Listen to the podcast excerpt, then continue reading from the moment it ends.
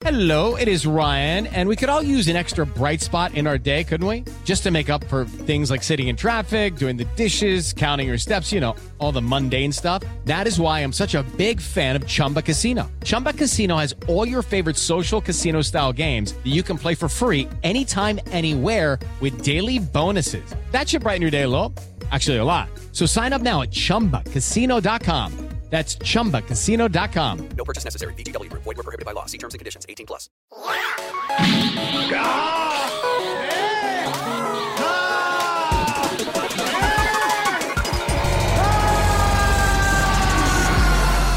Cartuneando.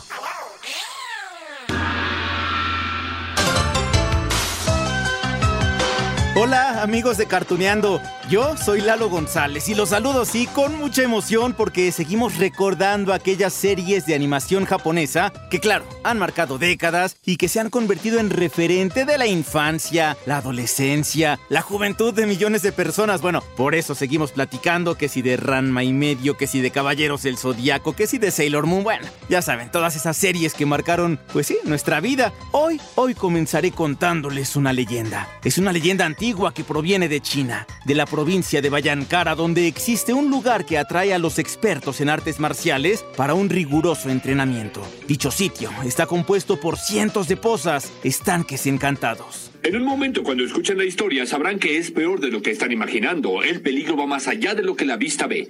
Son muy curiosos, pero este es un lugar muy peligroso. Hay cientos de estanques, como podrán ver, y cada uno posee una historia muy triste. Según cuenta la leyenda de Yusenkyo, cuando una persona se sumerge en estos estanques, se convierte en lo que haya caído por primera vez allí, o se haya ahogado, aunque conservando su mente, personalidad y habilidades. La transformación ocurrirá cada vez que su cuerpo entre en contacto con el agua fría y únicamente regresará a la normalidad al entrar en contacto con el agua caliente. Sí, les suena esto, ¿no? Claro, les hablo de Ranma y medio. Y para recordar un poquito mejor, los dejo con esto que pertenece al capítulo 1 de la serie, transmitido en Japón, ¿saben cuándo? 1989, hace 30 años. Claro, aquí en México llegó en 1998, que volteamos hacia atrás y son 21 años. Oye, ¿tú eres Ranma? Soy Ranma Saotome. Oh, ¿ya vieron? Sí, es Ranma. ¿Qué apuesto? Ven acá, hijo mío. Papá, se trata de una chica. ¿Una chica?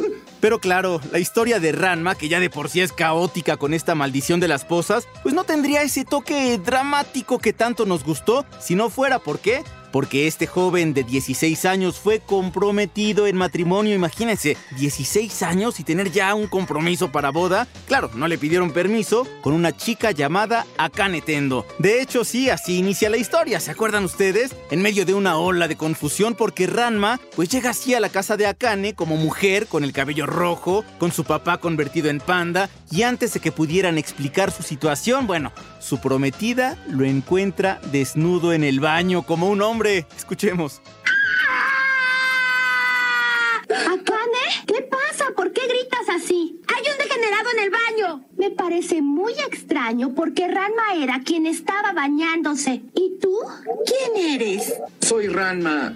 Bien, como ya lo dijimos, Ranma y medio se transmitió en Japón en 1989. No deja de sorprenderme la fecha, es que tiene ya 30 años. Y bueno, se basó en el manga creado por Rumiko Takahashi dos años antes. El manga fue exitoso y se extendió 38 volúmenes hasta 1996 que llegó a su final. ¿Saben con qué? Una boda frustrada entre los protagonistas. La mala noticia, no es la boda, la boda frustrada no, ahí no es la mala noticia, es que para los amantes del anime esta serie jamás llegó a su final. Se quedó a medias por ahí de los años 90 porque, bueno, el rating de Ranma y medio en la televisión japonesa mm, mm, ya no dio para continuar. ¿Saben en qué se quedó? Cuando la mamá de Ranma hace su aparición triunfal, pero la cortará allí, vamos a recordar. Por cierto, Akane, ¿me dicen que Ranma es tu prometido? Eh, de sí. Ranma es muy varonil. Cuéntame, ¿es eso lo que piensas?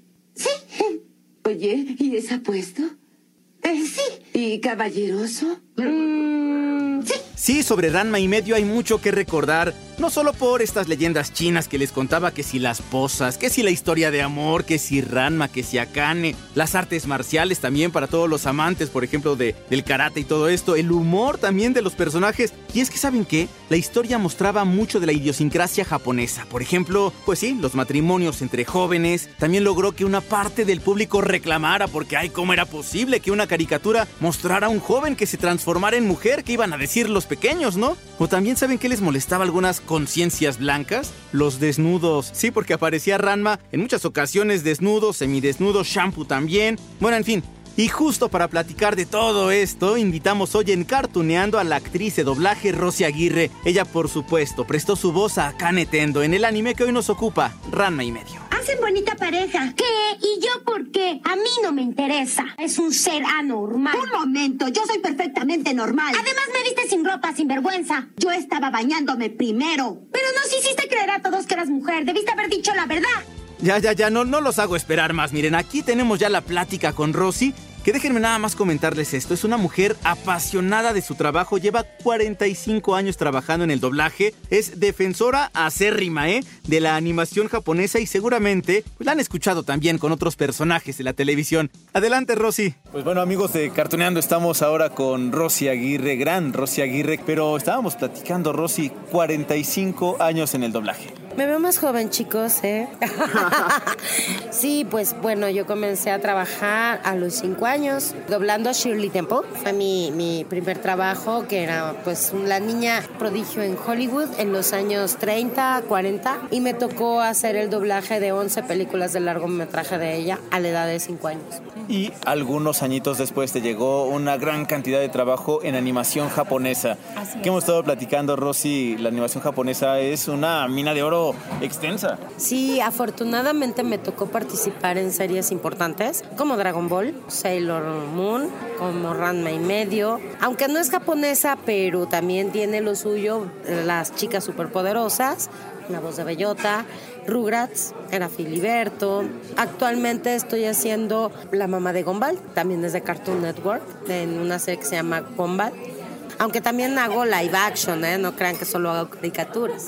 Oye, eh, deteniéndonos justamente en la animación japonesa, estamos escuchándote y, y, nos viene a la mente, ¿no? Nos viene la imagen de Amy Mizuno, de Sailor Moon, Sailor Mercury, y nos viene la imagen acá Tendo, casi casi ahí cacheteando a Ranma. Además son parecidas, ¿eh? O sea, lo chistoso es que físicamente son muy parecidas Sailor Mercury y Akane. Y la dirección corrió por parte de dos personas diferentes, de dos empresas diferentes. Sí, porque Akane y Amy tienen cabello azul, cabello Ajá. corto. Obviamente los ojos tienen que ser igual que toda la animación japonesa.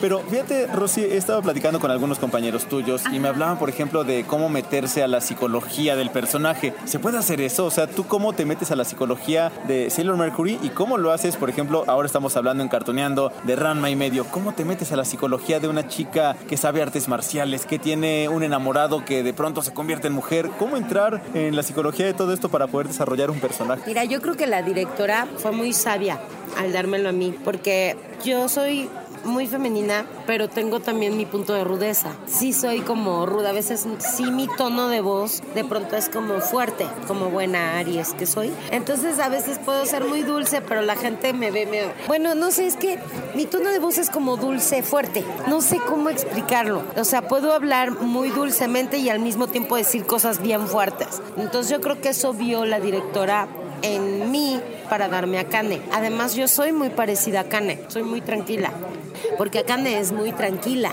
pero cuando me enojo, sí estallo verdaderamente igual que Akane. Ahorita que platicabas acerca de, de, las diferencias, sí, porque también, aunque son parecidas físicamente, Amy, Mizuno... Son personalidades son, Sí, por supuesto, porque Amy, Sailor Mercury, la estudiosa, la dulce, la, el cerebro del equipo, y Akane sí es totalmente tímida. diferente. Y Akane no es tímida, Akane es reservada, pero tímida no. Y Sailor Mercury sí es tímida, pero ya cuando se abre es fuerte, ¿no? También. Platicamos con Rosy Aguirre, actriz de doblaje de muchos años aquí en Cartoneando. Y también, oye, de, de, Ranma y medio, hace poco llegaron las mangas que están editando ah. otra vez en México. Y ahí sí hasta el final, hasta el tomo 38, que por cierto, en este 2019 se cumplen 30 años de la emisión del primer manga, por supuesto, allá en Japón. Pero estamos hablando de tres tres décadas con este tipo de historias. Es de los pilares, digamos, que tenemos en México, ¿no? Para aquellos que tenemos treinta y tantos, cuarenta y tantos, saber de estos personajes. Mira, fíjate que como que siempre el anime y el manga se han gustado mucho porque yo me acuerdo cuando yo era muy chavita. A mí me gustaba ver Candy Candy, de verdad, o sea, era Anthony, ¿no? Terry. Entonces, yo creo que esa cultura japonesa, eh, bueno, esto, estas cosas del anime han sido muy llamativas para, para los mexicanos. Claro, por cuestiones de idiosincrasia, políticas y mm, algunas cosas, como que lo detuvieron un poco, si no hubiera entrado más fuerte. Costó mucho trabajo, muchísimo trabajo, a que este tipo de materiales entraran a México. Porque, te digo, más o menos en la época de la primera vez que salieron Sailor Moon, en los 90, como que le dieron un espacio para que salieran un poco estas series y de pronto otra vez, ¡pum!, las volvieron a bloquear porque el problema es que el mexicano no entiende la idiosincrasia japonesa. Recuerdo, ahorita que comentas esto, Rosy, algún artículo leí que decían que, por ejemplo, con Ranma y medio se escandalizaban porque había cuerpos desnudos, porque un hombre se convertía en mujer con el agua y cómo es posible. Y decían, a ver, si tú te vas a Japón y pones a una chica desnuda en la calle, juren lo que quizá no le haría nada a como ocurriría desafortunadamente en México. Eso podría haber pasado también con, con esto de la no aceptación de este tipo de temáticas distintas a la que ocurre en nuestro país. En ese tiempo todavía estábamos mucho más cerrados. Ahora, bueno, ya se ha abierto un poco más a la cuestión de la homosexualidad, de, bueno, los desnudos. O sea, hay una cosa que, por ejemplo, somos bien raros los mexicanos. Nos escandalizamos por ver a una mujer amamantar a su bebé, pero no nos escandalizamos por ver un espectacular con una tipa en brasier, ¿no? Entonces somos como que todavía no, no, la, la sexualidad la tenemos todavía muy eh, asustada, muy reservada. En Japón, aunque son muy duales, no tienen la sexualidad tan escandalizada como nosotros. O sea, lo ven como más natural. Pero aquí no se trata de, de sexualidad. Ranma es una serie, es comedia, que no es para niños. Evidentemente no es para niños. Es una comedia de adolescentes para adultos, ¿no? Es muy chistosa, es muy padre, pero además hay una cosa que yo he detectado en las series japonesas. Y si eso es lo que viera la gente, seríamos también nosotros de diferente forma. Porque en las series japonesas trabajan mucho la lealtad, el valor, trabajan la amistad el trabajo en equipo. Por ejemplo, Sailor Moon, el no rendirse. Siempre los valores que tienen ahí son muy positivos. Que a pesar de que, por ejemplo, en Ranma sale un viejito que le gusta coleccionar calzones de niñas, o sea, el señor Japosai, es lo menos. O sea, aquí lo importante es que, por ejemplo, Ranma y Akane, a pesar de que de pronto hay un amor-odio ahí, siempre que tienen que ser leales, son leales. Y a pesar de que Akane esté súper enojada con Ranma porque le dijo fea y él tiene un problema, ella ahí está, no lo abandona. No se abandonan, no se dejan entre amigos, entre familia. Y yo creo que esos valores son muy rescatables, pero mucha gente ve otras cosas, la superficialidad de, ay, enseñó las boobies. Ay, por favor, que ve el fondo, el trasfondo de, la serie.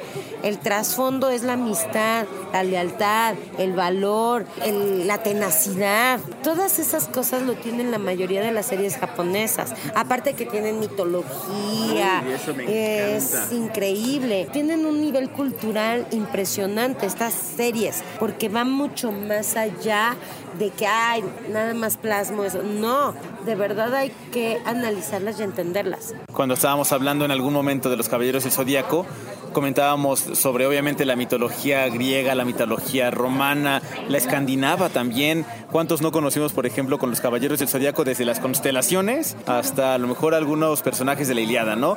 Con Dragon Ball también eh, alguna parte ahí de leyendas chinas y con Ranma también hay leyendas que están implícitas. Claro, Y también chinas, o sea, lo de los pozos y todo. Pero aquí se conjuga leyendas chinas con japonesas. La comida, los objetos, o sea, hasta los nombres de los personajes tienen algo que ver con algo. O sea, no están nada más puestos porque sí. Aparte también, Rosy, eh, es como una ventana a ver la, la, idiosincrasia y ver cómo entrenan a lo mejor artes marciales, cómo son los hombres, las mujeres, los uniformes también, ¿no? De las escuelas. O sea, realmente es un vistazo a una cultura que pareciera muy alejada de la occidental. La disciplina, además, porque aparte son muy disciplinados. Y eso es lo que yo creo que nos falta a los mexicanos. Más disciplina, el honor. O sea, para los japoneses el honor es sumamente importante.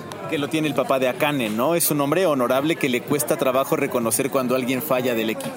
Exacto, y las promesas cumplidas. O sea, ahí va el honor implícito. Yo prometí, pues ahora tengo que cumplir. Que de hecho, qué bueno que llegas a ese punto porque hay que hablar también que desafortunadamente Ranma y medio no tuvo final en anime como si lo tuvo en manga y quienes se clavaron en la historia, y aquí levanto la mano yo, pues sabemos que sí se fueron a las posas y que entonces sí hubo cierta forma de, de, que se curaran, si le quieren llamar así, de que Ranma ya no se transformara en mujer, pero tuvo que decidir entre salvar a Akane o salvarse él y también justo esto de la promesa que cuentas, ¿no? Me gustaría preguntarte dos cosas, Rosy. ¿Qué sientes tú de que no hubo final de Ranma en anime? Y dos, si te metiste ahí también a leer el final de Ranma y medio en manga. No he leído el manga, la verdad, pero por ahí hay un final de cuando se van a casar que está muy divertido. ¿No lo has visto? Hay un finalito por ahí donde ya, ya se van a casar. O sea, es un clip de que ya, ya hasta se ve ella vestida de, ya de novia y todo, ya se van a casar. Pero hay un suceso que no permite que se casen, porque justamente recolectan el agua de las pozas para que ya se curen de todo esto y se lo toma Japosai pensando que saque. Es un clip que solo pasaron en Japón, no está ni doblado ni nada. Búscalo, búscalo. Lo, tenemos que buscar, amigos de Cartoneando, porque no nos podemos quedar así. está buenísimo. Wow, me quedé con el ojo cuadrado. Ahora bien, estuvo bien que no se casaran. Tenían 16 años, pero ellos hacen la promesa de que ya siendo maduros sí se van a casar pero tienen que madurar, son unos niños. Claro, por eso se pelean, no saben ni qué quieren, no saben ni qué rollo, pero sí se quieren. Entonces, pues no, ¿cómo se van a casar tan chiquitos? Aparte, pobre Ranma, a él nadie le preguntó. ¿Y tú qué piensas? ¿Tú qué opinas? ¿Tú qué? Claro, por eso se revela, porque a él nadie le preguntó nada, ¿no? Es esas costumbres que tienen algunos, bueno, ya no, ya afortunadamente ya no se da, aunque en algunas familias todavía, ¿no? Pero que los padres te dicen qué es lo que tienes que hacer con tu vida. Creo que es una cosa que cada quien tiene que escoger. Eran otros tiempos, otras formas, ¿no? Pues el chiste es que tú busques tu felicidad. Pero curiosamente aquí les escogen la vida y sin embargo como que sí, si quieren.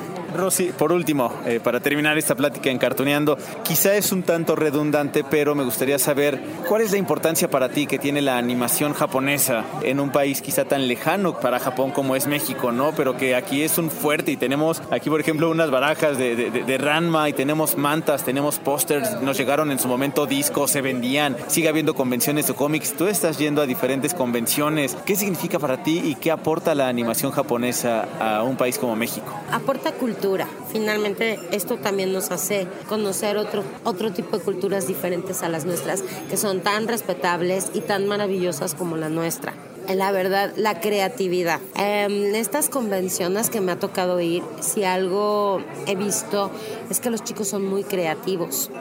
Son creativos en cuanto al dibujo, hay muchos dibujantes, gente muy talentosa en la cuestión de dibujo. He oído a cantantes maravillosos, o sea, la música de, estos animes es maravillosa y oyes las letras y todas las letras tienen estos significados que te hablo de amistad, lealtad, amor. Yo creo que tienen más cosas positivas de lo que mucha gente piensa.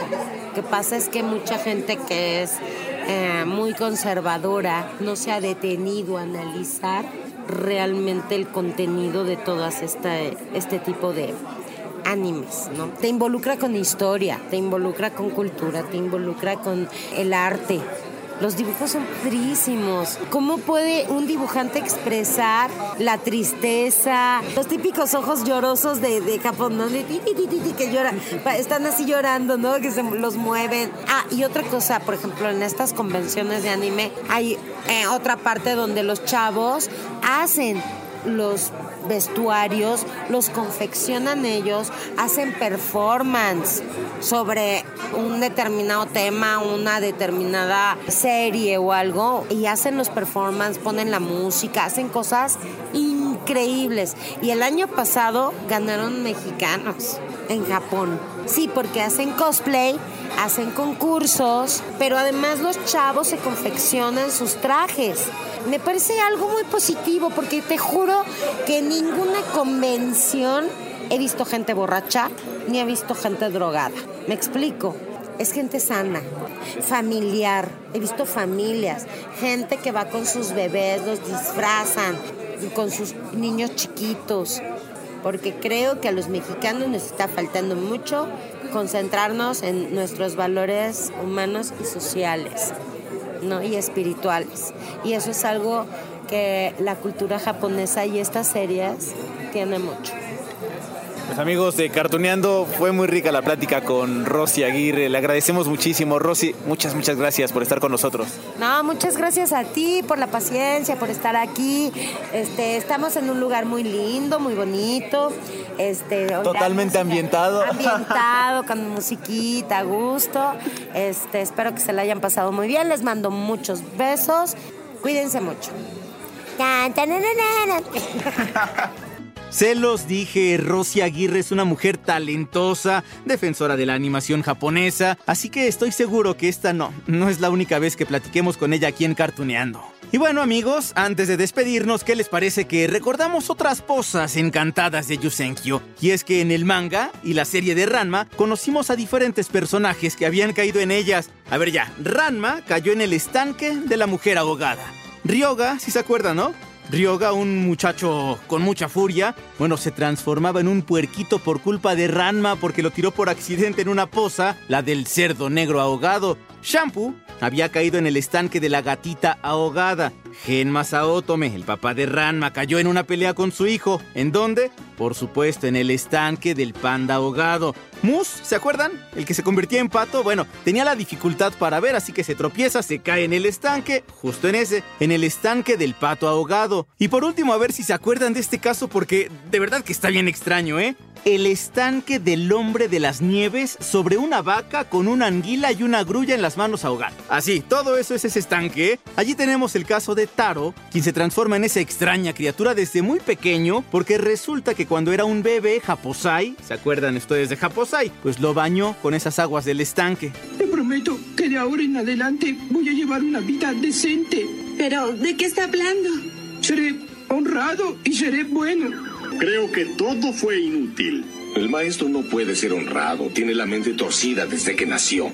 Bien amigos, llegamos ya, ahora sí ya al final de este capítulo de Cartuneando. Ya me la pasé increíble, la verdad, al recordar la historia de Ranma y medio y más con la ayuda de Rosy Aguirre. Ya solo les quiero proponer algo, miren, si ustedes quieren recordar alguna serie, animación, caricatura en particular, escríbanos. De verdad, va a ser un gran gusto para mí leerlos en Twitter. Mi cuenta es arroba Lalo González M. Todo lo que quieran ustedes escribir acerca de Cartuneando o ustedes tienen alguna petición, por favor allí. Yo mientras les dejo un gran abrazo y espero que hayan disfrutado el capítulo de hoy. Los esperamos también en el siguiente capítulo, en la siguiente página que abramos de este álbum, aquí en Cartuneando.